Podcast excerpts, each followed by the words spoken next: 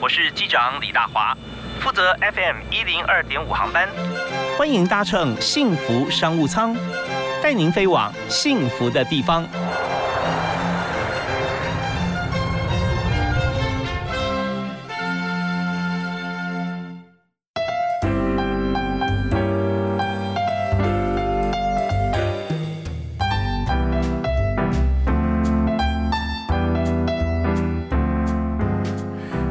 亲爱的听众朋友，大家午安！非常欢迎您在明天下午的五点钟准时锁定 FM 一零二点五收听幸福商务舱，我是李大华。那么在商务舱呢，飞在天上。不过今天呢，我们从空中鸟看，哇，台湾真的很美啊，四周环海啊，这么漂亮的海域。那如果说能够遨游在其中的话，是多么幸福的一件事情。但重点是说，我们要先把泳技给练好啊。那特别是学会了游泳技巧以后，还要知道怎么样应付各种开放水域的一个海象啊。啊，或河川溪流，但是要可以游泳的地方，那么这些功夫要练好，当然是要在游泳池里面。所以今天呢，我们特别介绍这位好朋友来到我们节目现场，要跟大家来谈一谈，在这个快要开始接近这个夏天的时候，所以大家都想到开放水域去游玩游泳啊。那为你介绍的特别来宾是台湾游泳事游泳池事业协会的理事长。台北市新时代教育协会的理事长，呃，更是英万游泳学校的创办人黄正昌黄总经理。嗨，正昌好。哎，各位观众，亲爱的大华兄，大家午安，大家好，是非常欢迎您啊！这个呃，在二十年来，我认识你二十年了，差不多，超过，超过对对对，虽然看起来就只有二十几岁而已。真的，我说你啊，这个年龄看起来这么年轻，那但是我我有到这个你的学校也参观过好几次，是对，那时候也是想说，我们是不是可以一起来做一些事业啊？还发现说，真的每年做的一年比一年好。那当然这方面我们也看过很多的游泳训练的一个机构，那在嗯英万这边真的做的很好，所以我们今天特别邀请您来谈谈看商业经营了哈，商商务经营。那还有就是说游泳这件事情，所以徐明谈一下在游泳方面哈，在台湾其实这个市场应该是蛮大的哈。是的，因为那个台湾我们都知道海岛国家以外，那我们的溪流也多，嗯，但是当然台湾的溪流比较湍急，嗯哼，那玩水是人的天性，所以这个市场事实上很大，再加上呢，台湾不会游泳、不会自救的人更多。OK，有包含说会游泳，但是不会自救，对。这个这个部分比例更高，嗯嗯嗯，因为很多我们过去的观念都认为会游泳好像就会自救，所以有一些有一个错误的说法，就是说会游泳的才会溺死，嗯，那这个逻辑其实是有一点问题的。如果会自救就不会溺死，会游泳，嗯，有可能会溺死，因为他不会自救。是是，因为我们都知道嘛，游泳是耗体力的运动，嗯哼，因为游泳它毕竟是一种运动，呀。但是自救是用最省力的方式，保持你在水里，在踩不到底的地方，可以让自己的生命时间延长。嗯哼，所以你很少听到说渔民溺死的，应该说这个比例非常非常之低。为什么？那大部分渔民所谓的那在海边的这种溺水的话，通常它是所谓失温，就是我在水里一天两天我没食物了，我没有热量，我当然会失温。是。就像大家如果看过那个铁达尼号，还记得最后那个若斯跟那个那个帅哥，那个帅哥他是失温死掉的。嗯嗯嗯，他不是溺死的。可是这一类我们还是会把它统称在水里溺死，但是事实上它是失温。那也就是说，如果你会自救，事实上基本上是不会溺死。嗯哼。可是呢，如果你只会游泳不会自救。那那就很危险了，是就很危险，所以我们要说这个游泳就是呃渔民他是专业哈，专业，因为他这是他的职业嘛。那我想说呃你会游泳，但是你并不是专业，也就是说在自救或应付这种千变万化的这个 open water 这个河溪谷海啊这些是。情况都未知的情况底下，就是会游泳技巧，因为像半瓶水了啊，你你很勇于去，因为你会换气，对，可换气后你会水母漂，但是当浪打过来的时候，或者说有漩涡的时候，你不知道该怎么办。那时候就慌了啊，没错。那所以怎么样能够学到说，不只是说你会游泳会换气在游泳池里面，而且学会说如何自救，在考虑说用正确的方式救人，不然就真的很遗憾呐。是的，台湾每年发生溺水的案件大概有多少？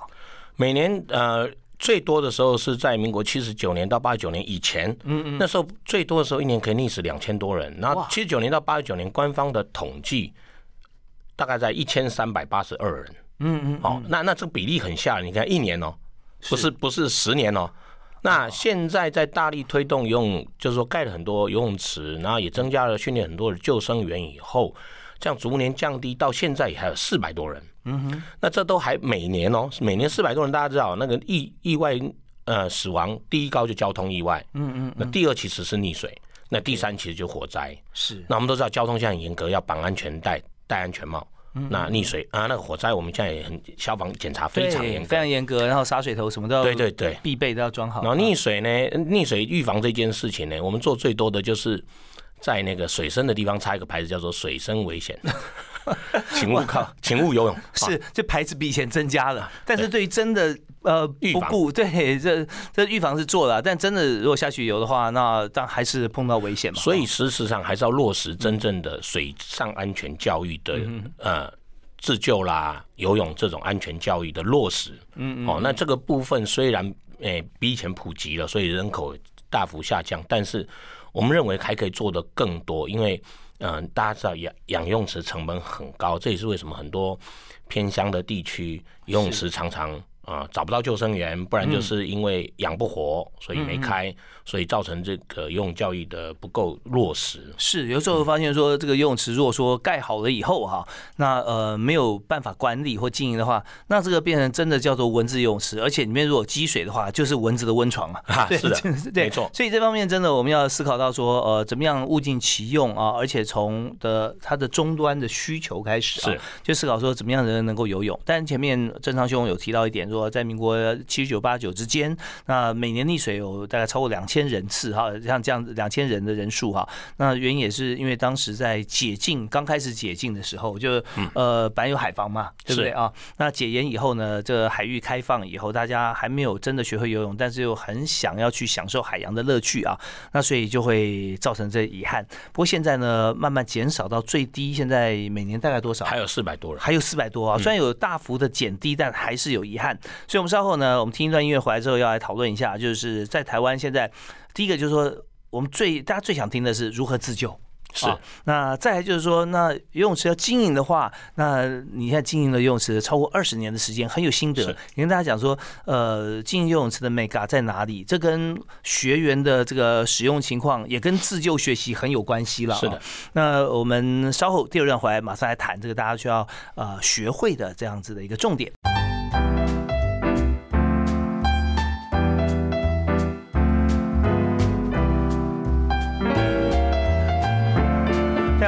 来到幸福电台 FM 一零二点五的幸福商务舱，在下午五点到六点为您播出。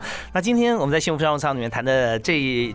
这个产业哈，以及一家企业，就是在游泳学校方面啊，游泳到底怎么样？游泳学校怎么经营？因为它跟经营游泳池是不一样的。而且呢，在这个企业里面要怎么样来运作啊，才能够呃越做越好？因为做得好，绝对不是说自己赚很多钱所以作为目标，而是能够帮助多少人。是像今天我们邀请的英万游泳学校啊，呃，创办人黄正昌啊，黄总经理也是黄总教练啊，总教头，对他自己本身就是这个体育专。是对你游泳，你当初呃在学校就学游泳吗？是啊，因为我小时候是过敏儿啊哈，所以所以我是鼻子过敏哦。那后来就加入游泳队以后，整个身体就改善了。那后来就进了体专哦，因为爱玩水，那所以就一路从游泳啊当选手，嗯嗯，然后到身体改善，然后到因缘机会我在日本受训教学，我在日本学教泳，才发觉到哦，原来靠运动一样有饭吃。嗯，而且就发觉说，哦，原来游泳可以从小这么小就扎根，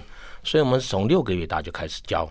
哦，当然我们自己教练小孩更小了哈。嗯嗯嗯。但是有时候甚至出生不久，或出生在水里出生也有了哈。对，在水里出生，他当初是俄罗斯那时候国外他们在做的研究是主要是呃为了呃减少。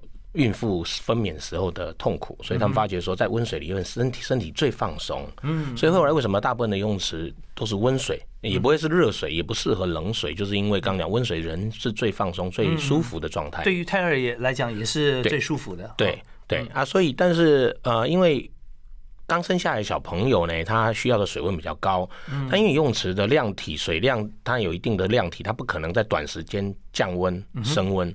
所以他没办法接受这么呃小的小朋友上课。嗯，所以你会看到那个后来大陆就开始推动很多那个一个人一个小浴缸那样的 哈，那那个就是比较适合就是比较小的，它温度比较高，对对对，啊也比较呃一一个人游完就换掉，因为比较卫生。对，可主要是说那个池子呃事实上他们就真的是玩水。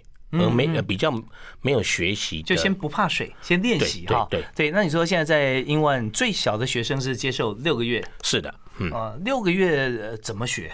六个月怎么啊？是让小朋友啊，根据国外的呃英我们的呃研究，嗯，是其实人从出生就会开始观察家长。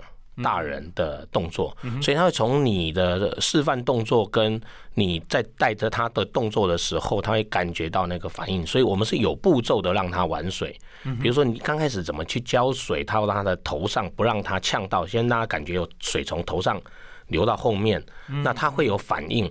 那这个动作你再搭配上有口有呃那个口令。嗯哼，那慢慢他就知道说，哦，原来这个口令的时候会有水流下来，那再慢慢让他适应，所以需要一些时间跟呃技巧。哦，你的口令是什么？口令，比如说你你习惯跟他讲一二三闷气，或是一二三啊一二三憋气。哦，那你在一二三的时候，你就知那那个抓水，你不能说一下一二三，一下一二一下一，他会搞不清楚哈。但是 一二三 A B C 也不行啊。对对对，但就是说你同样的口令。有耐心的做，小朋友就会知道哦，原来你要做这个。虽然他不会表达，不代表他不懂，因为要讲话可能要超过一岁以上，是吧？啊，对，一讲话通常快一岁算快，通常是一岁半以后大概开始比较会讲的哈。是，可是这时候不代表他听不懂。嗯，就像我们在训练那个小狗好了啊，宠物啊，对，我们在讲说摇铃原理，你只要。摇铃的时候就给他吃饭，摇铃的时候给他吃饭。你知道一摇摇摇铃，他就流口水了，因为他知道说哦有饭吃了。嗯嗯嗯。所以其实训练也是，但是就是要很有爱心，很有耐心。是是。因为需要时间。OK，所以六个月大家就可以开始训练这个不怕水憋气啊闷气这样子。是是是。那呃再接下来就可以不怕水以后就可以真的他来闷气。那如果说像呃六岁开始，那什么时候他真的可以呃头会浸在水里呢？哦，其实很快，越小的小朋友越快。我刚讲六个月了，不是六岁。六对，通常越小的小朋友，他离开羊水的时间不长，所以这个时候他适应力反而好。那根据我们这样教学三十年经验，你会发觉到，大概六个月到一岁的时候，他在水中开眼是很正常的习惯。那慢慢到越来越大，反而他要学习水中张开眼睛，要时间。那为什么学习水中张开眼睛很重要？因为我们人会看得到东西的时候就不会害怕。哦，是。对吧？嗯，通常人害怕的时候就是闭着眼睛，对不对？什么都不知道，那鸵鸟心态。可事实上，当你可以张开眼睛，可以判断的时候，嗯，你就会知道说，哦，我应该接下来怎么去应对。嗯嗯。所以我们会教小朋友在水中要张开眼睛。那很多人觉得说，人曾经有那个人家问我们，哎，人又不是鱼。我说。请问一下，两百年前有挖 有水镜这种东西，有挖镜这种东西吗？没有啊。那那个年代掉到水里，不就一闭着眼睛游？不可能的。嗯，水本来就是，你只要在干净的水里面，眼睛张开是绝对没问题。OK，所以这这地方就是说，它本身水质来讲哈，它要管理的要管理哈。是，那不能水中有一些像是生菌啊，或者说过多的这个消毒的这些呃药水啦，是啊，这些都不行，要控制的很好。对，那这方面就是要专业的技术啊，专业技术。好啊，那在这个学员里面哈，最早是。六个月，是那年纪最大的，你有看过多少？几岁？八八十几岁很正常，只要能呃能走，能能能应该说能下水，嗯，然后他不会害怕，基本上他都可以，就算会害怕，只要慢慢一步一步来都可以学。那 average 平均的年龄层会落在哪里？平均年龄层哦，大概小朋友还是最应该说，台湾因为。呃，游泳教育，游泳教育这一块还是把它视为补习教育，而且是在国音数后面的国音数，然后美术音乐后面的补习教育。当然现在改善，说对不对？好像说小学他必须要到什么程度？现在小学是五年级才开始学游泳。哦，OK 啊，对，但是你小学五年级之前，你可以预防他不去玩水嘛。所以每年有很多这种意外事件。其实像在日本，他是三岁规定就要开始学。嗯嗯嗯。为什么？因为我们人习惯碰水，然后再加上。那个天气热，台湾又是一个常年温度很高的地方，对不对？你知道天气热，你就想玩水，嗯哼。所以往往溺水意外就是这样产生的。OK，好，那我们稍后回来的时间里面，我们要谈谈看，在整个游泳学校的经营过程当中，因为我们有这个经营者，有教练啊，那也有学员，是，所以它是环环相扣的。所以我们就从这个学员在学习的过程中来谈经营，也从经营的面上必须做到哪三件事情才能把游泳学校经营好，然后来谈在整个过程中有哪些故事跟大家分享。好，那我们听段音乐回来之后，我们继续来访问今天特别来宾，英文游泳学校的创办人黄振昌总经理。好，我们休息一下，马上回来。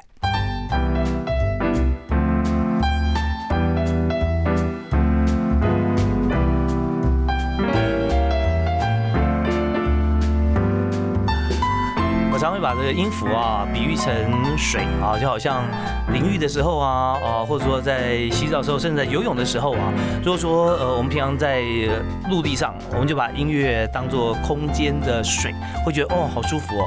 不过今天我们来谈的不只是音乐，是谈真的水哈，把你丢在水里面，我们自己跳在泳池里面，跳在这个海洋湖泊里面，那时候游泳的感觉。如果你会游啊，享受游泳，真是。一大乐事。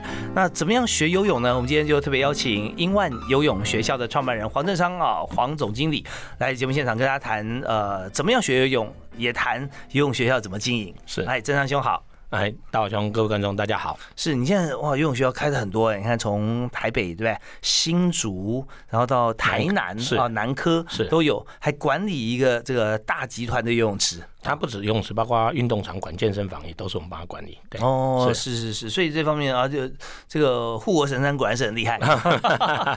好，那当然我们今天谈这个游泳，又谈到音乐啊，特别跟大家来呃说一个讯息，就是今年呢是宽宏艺术成立三十周年哦。宽宏其实我们知道在购票各方面都是很重要的一个系统啊。那所以宽宏今天特别邀请哈这个将近三十组的跨时代华语唱将一起来共享盛举。那为期四个月要举办二零二一 Voice Up Concert 这个声赞呃赞声演唱会哈。那这个赞声演唱会呢，四月份的演出阵容包含了新生代的这个偶像男神张庭湖，还有金曲歌王李玖哲、萧煌奇，超实力派的女生吴声梅，以及新新生代人气歌手啊潘玉文，全方位的女神露露。黄露子英啊，那这方面其实都是呃很厉害的唱将，当然还有这个邵雨薇啊，那人气乐团的小男孩乐团啊，有史以来最大阵容，所以有兴趣朋友啊都可以到宽宏社会系统去购票。那相关讯息可以上宽宏以及幸福电台的网站，只要在脸书按赞幸福电台 TR Radio，并且在这个活动贴文留言说最爱露露，那就有机会能够获得二零二一 Voice Up Concert 的。赞声演唱会四月二十四号场次的入场券两张，数量相当有限，所以要赶快来参加啊，拿好礼好康。好，那呃，我们讲回这个音乐跟水的关系哈，其实那正上自己也很喜欢听音乐，对不对？是，对啊，又喜欢唱歌。那我们希望说能够在。运动的过程中，运动之后啊，能够高歌一曲啊，身心舒畅。但怎么样能够游泳游得好啊？这件事很重要。所以你当初在经营第一家这个呃游泳学校的时候，那时候从日本回台湾嘛，是。那呃，怎么样会让你觉得说有信心经营的好，而且真的经营的不错啊？谢谢。因为其实前面也蛮辛苦的，就是说，因为早期大家对到底游泳学校是什么？那为什么叫游泳学校？那所以就很多疑问了。好像游泳学校跟游泳池不一样嘛？那事实上。呃，我们在整个制度虽然是呃日本的技术啊引进为主，那但是我们发觉很多文化跟制度上那个毕竟完全不同的文化，所以很多想法不一样，是要走出自己的风格。对对，所以我们做了很多年的调整。嗯，你觉得中日两边最大不一样在哪里？呃，弹性。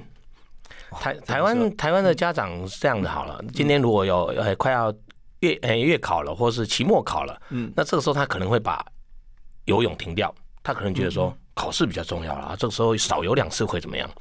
但在日本，他们的文化就是礼拜一该做什么，礼拜二做什么，就是那就是照照把照规定要做好啊，对对，然后学校怎么规定你就怎么做。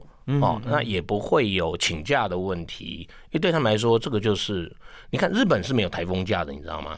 嗯，啊，日本哎，他们的规定就是天灾是正常的事情，每年都会有，所以你要与大自然共共存，所以你就必须适应。所以他们台风天照常要上课，台风天照常要上班，台风天照常要去游泳的，那是很正常的事情。冬天会下雪，夏天有台风，所以永远有天灾。所以你怎么可能因为这些理由？可在台湾不是啊？我因为我要出去玩啊，所以我要请假啦。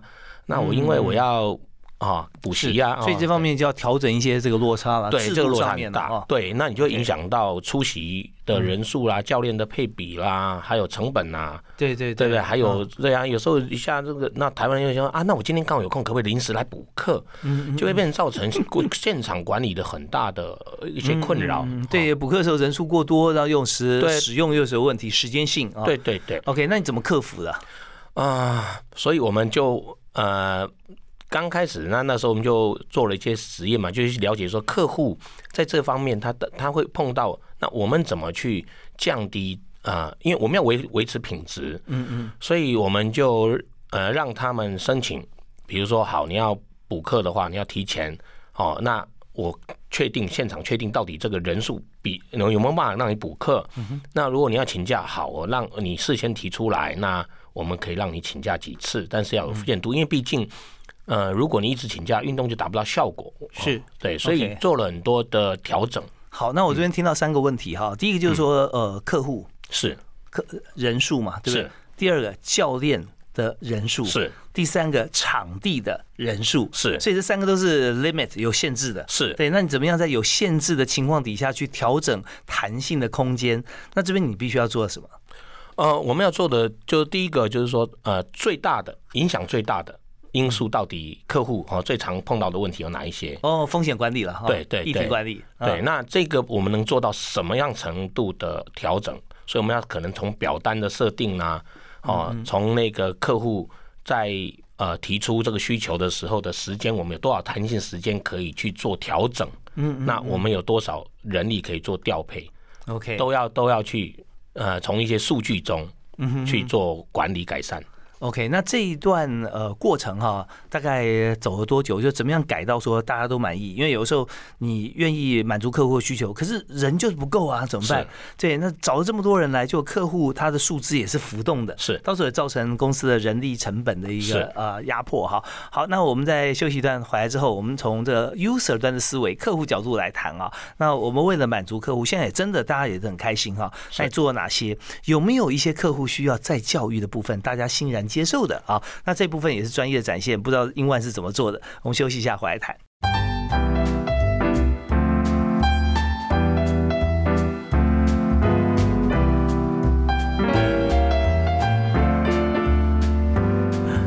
们知道，在企业经营的时候，常常会有思考到市场这个问题啊，到底是买方市场还是卖方市场，对不对？那谁的姿态比较高，或者说谁的需求比较容易被满足？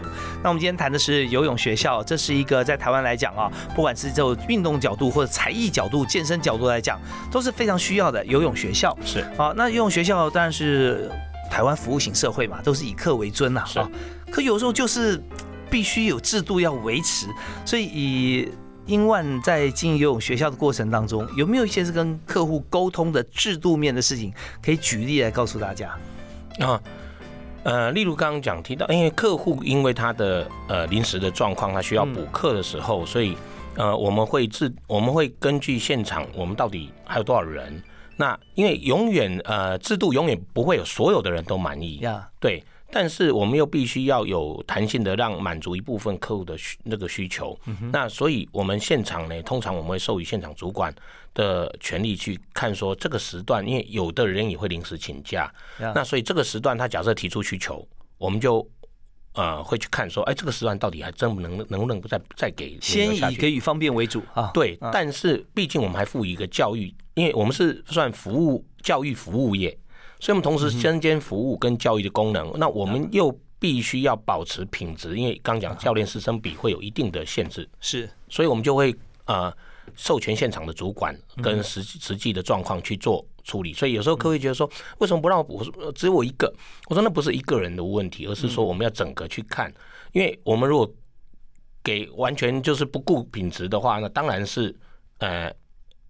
很容易做，可是问题是客户其他客户影响到其他客户，所以在不影响其他客户的权益下，怎么放宽呢？就是呃现场的从表单啊，现场的人数统计到及时的客户管理，这其实说实在还真的一直在改善中，因为这个永远有改善的空间，因为现在科技比较进步，所以我们也在设计说这个电脑系统到底怎么样可以做得更好。更及时是哎，像那个一个游泳池，像我们上课的话，就是是标准池嘛，在标准池一半的这种教学教学池，所有的教学池跟标准池呃是有差别的。一般呃我们教学池大概是二十五公尺的池子为主，嗯嗯，那比赛池是五十公尺的，对对为主，对，所以不太一样。那以教学池来说哈，大概同时有多少学员在里面上课？这个比例是刚好的哦。其实呢，跟呃教练。跟场地都有关系，因为每个池子的场地大小不一样。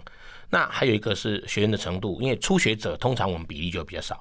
嗯，一个教练，比如说他可能带那个六七个学生、七八个学生，是那那比较中上级的，他的程度比较高了。嗯，那他自救也学会了，所以这个时候他可能可以带到十、十二个，甚至十五个。嗯，所以会，所以为什么我们要分级分得很精细？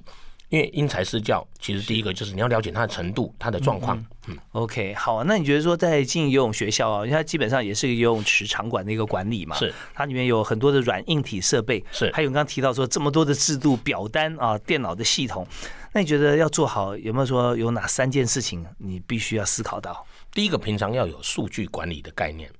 我我们过去比较停留，就是好像说啊，反正我就是一个班收几个学生就就好了。所以传统的游泳池大部分我们是以可能我一个班收几个学生，然后我也诶我我反正我就这个时段，那也没有什么补课，或是他可能就会呃比较没有弹性。是，这是用成本来估算利润呐。对啊。对，但是像我们把它变成学校制，就是我们每天开了很多的课程，都是固定的。嗯嗯。那所以我们比如说这个时段我们有多少教练，我们可以收多少学生，我们就要去做呃数据上统计，包括有时候教练也会也会有状况请假生病啊，或是家里对不对？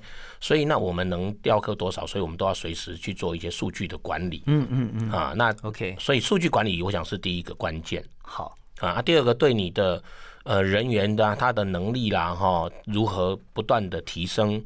让他可以在最短的时间，除了应变以外，还可以达到品质的一致。这个这个其实才是更难的。这现有的人员，包含教练在内，都还要再做教育训练。是，每所以我们每个礼拜都会做教育训练。我们每个礼拜都会跟所有的员工做教育训练。有哪些科目吗？教育训练？啊，从。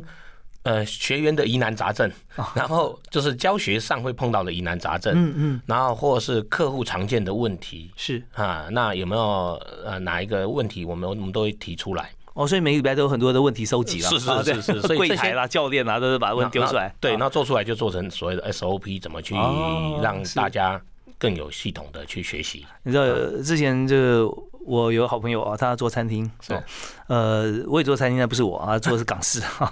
然后他他就说，哇，一开始啊解决，因为他是一位艺人啊，哦，带了一个香港的品牌进来，然后就是觉得说，每天他进厨房啊就有问题，他就不想进厨房，因为问题太多了。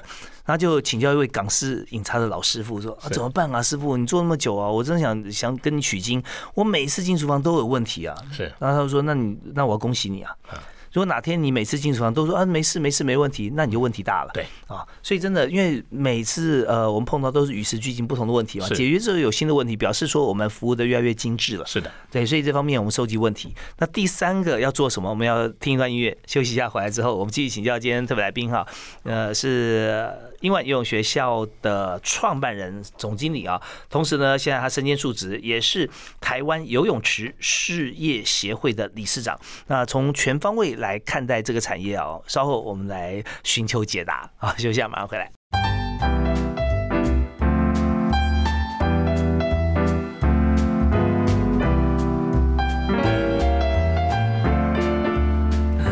好，在今天节目进行的非常紧凑啊，最后一段我们要做好多事，要谈说最欣赏的员工啊，还有我们刚刚经营法则的第三件事情，还有如果来应征的话哈，是啊，你会问他什么问题？但还包含说，如果自救的话，怎么样能自救？是，最后还提供大家座右铭，还有一间你最喜欢吃的餐厅。好，七件事情我们要一起来谈。好，那我们把那个经营方面啊，第一个就是数据嘛，第二是员工的教育训练，那第三件事情要做什么？呃。从呃场地，其实场地的提升管理，就是说你整个场馆你的呃要根据你的理念、你的教育理念、你的服务理理念，然后去设计成你要的需求，而不是跟外面去比。哦，举个例子来听。对，举个例像外面呃，台湾过去就这样啊，这个用词，哎，用词好做，我们就要盖用词；钓虾场好做就盖钓虾场，保龄球好做就盖钓虾。那都在比硬体设备，嗯哼。可硬体设备虽然很重要，可是更重要的是。客户到底需要什么样的硬体设备？我们都认为说多就好，嗯，所以很多游泳池后来加了一堆啊，一大堆的 SPA 三温暖烤箱啦，还有中药浴啦、泡泡浴啦、牛奶浴啦。可是那真的是来游泳的人的需要吗？这是第一个。嗯那反而是忽略掉像游泳池常见的冬天水温太低，或是气温太低哦，或是水质不够干净。哦，那或是淋浴，那像那个呃，爸爸带女儿，或妈妈带儿子，他们要去男生更衣室还是去女生更衣室？所以我们有所谓的亲子。哦，亲子更衣室，对，但一般游泳池不会有，对，所以这个东西就是说，客户的需要到底是真的是什么，而不是说多就好。是，所以主需求是很重要的，不要最后变成一个，哎，我来三温暖变成附带游泳池啊，对，那时候感觉就不太好啊。或者你要开一家餐厅，明明是你要是做这个呃日本料理，就发觉说这边甜点包罗万象，那日本料理乏善可陈。是的，我我这这招牌是不是要换一下？对，所以这边要把握住主要我们的 core 核心价值了。是，好，那三个就是。数据教育训练跟掌握游泳池的核心价值，这三个要做好。对，理念跟你的核心价值、场馆还有人员都要能匹配。太棒了，我相信适用各行各业啊。是。那再来，我们就谈一下你心目中最理想的员工。嗯，我想员工最重要其实是热忱跟呃 EQ。嗯。因为呃，任何行业，我想任何员工进到一个公司，他有自己的 know how，他都会教你。可是如果你没有热忱，你只是为了工作，你只是觉得说我就是来，反正把事情做完。那没有热忱，其实客户感受得到，尤其在我们这种教育服务业里面。嗯嗯嗯嗯，好，那也就是说，大家把这个口头禅要学会。好啊，没问题，马上。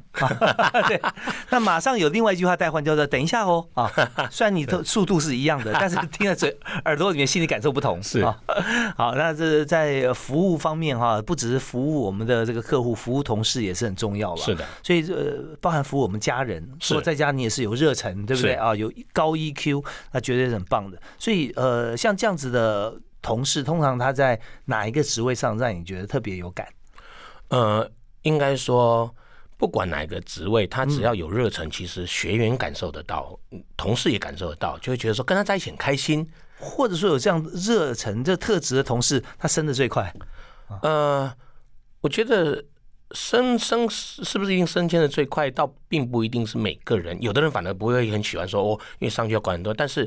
他如果有热忱，会让人家感受到跟他在一起很开心，客户也感受到他那个魅力。是我们常讲说魅力，魅力到底什么是魅力？被指定老师是魅力。对对对对，你会觉得说我跟我看到他就很开心，就像看到大华兄就很开心，因为 大华兄就是永远那么帅，永远那么热情、有活泼、有活力，对不对？对，好极了，继续 继续讲，那是真的，那是真的。所以二十几年来，每次哈一定那个有空呢，如果能看到每次能看到大华兄，都觉得哇开心。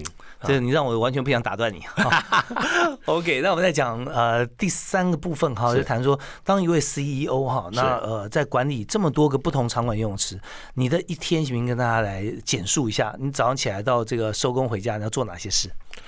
哦，如果呃以前最常以前呃还帮忙训练选手，就应该说以前训练选手是早上大概五点多就会开门，嗯哦，然后呃选手训练哦，从啊从场呃当然先。游泳池的水质先测量，然后到啊游泳池开始，哎，一切都上轨道训练，然后到教学，然后到员工客户，哎，大概呃有哪一些东西需要解决的？嗯哼，那比较多的就是跟大家跟员工分享教学的一些细节，那有没有碰到什么状况？以案例、实际案例来做开会的素材。呃，对对，通常我们会问他们说，哎。你们有没有什么要提出来，大家一起来改善的？嗯嗯。那我通常都是说，这些都是我们的家人伙伴。嗯啊，我最常跟啊，尤其在应征新人的时候，同事们常跟他们讲说，人最怕藏私。当你藏私是你自己不想进步，嗯，当你乐于分享，你才知道说我在分享的过程中，是不是你真的学会了？那是我分享的不够好，你听不懂，还是我分享的太难、太专业，你没办法理解？所以其实从分享，呃，经验开始就是自己成长的开始。当自己会成长，永远不会被这个社会淘汰。OK，所以，我我们我们最常在就是跟员工做很多的案例，一些细观念上分享。哦，好，所以在这边呃，CEO 的一天哈，我们知道说从一早开始。呃，检测水质啊，在游泳池里面到这个呃教学员工的开会，呃以身作则的分享。那当然后面还有很多的树物，然后游泳池现在北中南它都有哈，新竹、台南都有。那所以呃也有很多的干部要被拔擢，对不对啊？那这时候你才能在这个另外一个呃挑高角度看得更全面嘛。是的，好啊。那嗯，当然现在还缺员工吗？嗯嗯。很多人常讲说啊，我们公司有没有缺？我说。好的员工永远有缺，好的教练永远有需求，因为学生是因为好的老师来的，嗯，所以如果是好的老师，永远不怕多，就怕不够多，因为你越多，我们就可以开越越多有理念的经营场馆。是，那刚才郑昌总经理有告诉大家说，他心目中的好的老师就是有热忱、高 EQ 啊，是。那当然他的技术本位这是一定要有必要条件的。是。那如果现在有人来面试的话，你会问他哪三个问题？我通常刚刚第一个是呃，你最常看的是一本书是什么？哦，这个很重要，因为他看的书会影响到他的逻辑，嗯，他平常关心的事物，还有他的想法态度。是。那如果说看武侠小说、言情小说，或者看这个呃呃，一般好像说呃大数据工具书，是对你来讲有没有差别？呃，我会再问他，那你为什么要看这本书？嗯，这本书带给你的重点是什么？因为武侠小说没有不好，我也爱看呐。我有我各种书我都爱看，但是你要了解说这本书你看完以后，我会问他你看完这本书你你的感受是什么？你学到什么？OK，从中来了解他到底在中间学到的是什么，他的看法是。所以这边奉劝所有的这个求职者哈，你在 output 讲一些话出来之前，你必须要先 input，你要看书看懂了，哈有感，然后你就会很轻松的回答这个问题。几乎不用准备，因为所有的答案都在你自己脑海里面。是的。好，那呃，但在这边呃，我们先问这个问题就好了，因为时间的关系哈。是。所以最后是不是推荐给大家一个座右铭跟一家餐厅？那座右铭，我觉得呃，应该说我们认真的去过好每一天，不要让自己后悔。然后我们能帮助多少人？那我觉得是让自己在这一辈子可以很无憾、很快乐。我想这个比是赚多少钱，呃，多有成就，我想更重要。OK，太棒了！那认真的过好每一天，而且呢，我们也帮助所有身边的人都可以过好他们的每一天。是的。那今天没有时间来提这个自救的方式，但大家只要上网查这个英万游泳学校，黄正昌啊，走你正大光明的正啊，昌盛的昌啊，那这样也可以知道说英万他怎么样教游泳，而且自救该怎么做。黄教黄总教练、总教头啊，都会告诉大家。好，今天非常感谢英万黄正昌黄总经理，谢谢你，谢谢谢谢大华兄，谢谢。感谢大家收听，我们下次再会，好，拜拜，谢谢，拜拜。